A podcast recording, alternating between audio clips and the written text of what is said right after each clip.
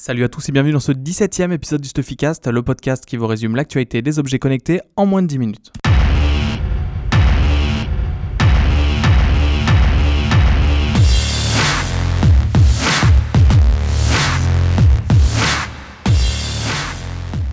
Semaine, c'est le club du Football Club de Nantes qui a fait l'actualité euh, parce que ses joueurs ont utilisé une gélule connectée pendant des matchs. Donc c'est contre Rennes et le PSG que 10 joueurs du FC Nantes ont ingéré cette gélule développée par Bodycap et qui en fait est capable de mesurer la température.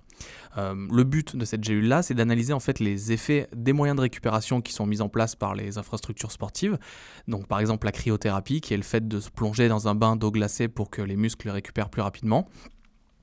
Ce qui est intéressant, c'est qu'une telle technologie n'est pas intrusive et surtout elle est utilisée dans le sport de haut niveau, elle est utilisable surtout, euh, contrairement à des bracelets connectés, euh, tous les wearables comme les euh, capteurs de poitrine pour le rythme cardiaque, on n'a pas le droit quand on fait un match de haut niveau d'avoir ces choses sur soi. Donc la gélule, elle est à l'intérieur, il n'y a pas de souci.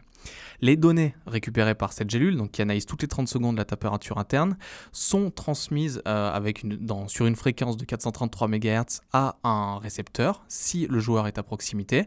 S'il n'est pas à proximité, la gélule peut enregistrer jusqu'à 16 heures de data. Donc là, dans le cas du FC Nantes, c'est le lendemain des matchs en fait que les données ont été analysées par les médecins du, club. Euh, et en fait, elles ont pour vocation ces données d'améliorer euh, les programmes d'entraînement, les programmes de récupération et surtout les adapter à chaque joueur en fonction de sa réaction euh, à chacun des moyens qu'il a mis en œuvre. Une telle techno paraît vraiment futuriste, mais elle est déjà en œuvre, euh, elle est utilisée par ce club, euh, reste à savoir s'ils vont vraiment l'adopter au quotidien, c'est le but de Bodycap, et on verra si d'autres équipes, d'autres sports ou euh, d'autres données traquées par cette gélule vont être utilisées à l'avenir. Une autre actu marquante cette semaine, c'est l'annonce par Fitbit de ses résultats pour le deuxième trimestre de l'année.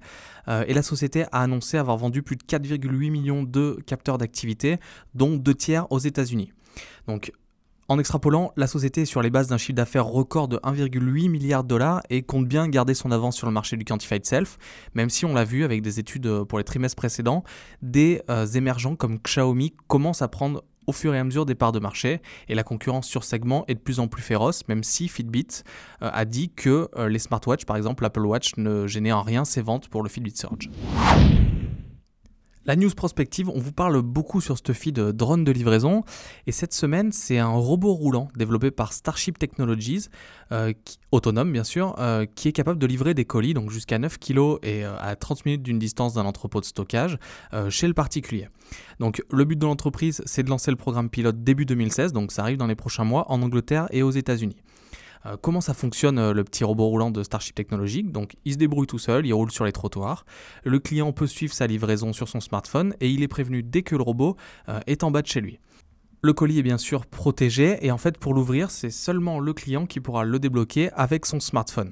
Alors avant qu'un tel produit, euh, qu'un tel mode de livraison puisse être accepté, il y a quand même euh, deux, deux, soucis majeurs qui est le problème de la législation. Donc il faut que les États légifèrent pour savoir si des euh, robots autonomes peuvent circuler dans la rue.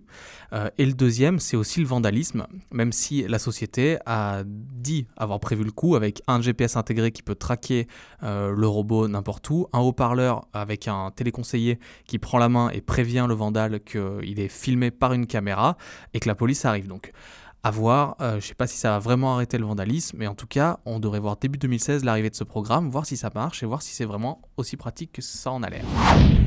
La dernière actualité de la semaine, c'est WeThings euh, qui a dévoilé à Dublin euh, une nouvelle montre connectée qui sera l'activité style, donc qui vient se placer entre l'activité pop et l'activité classique.